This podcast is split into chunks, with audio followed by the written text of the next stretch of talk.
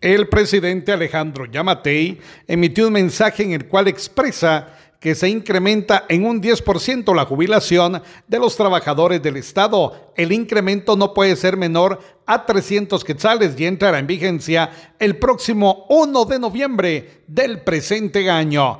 Desde Emisoras Unidas Quiche, Carlos Recinos, Primera Noticias, Primera Deportes.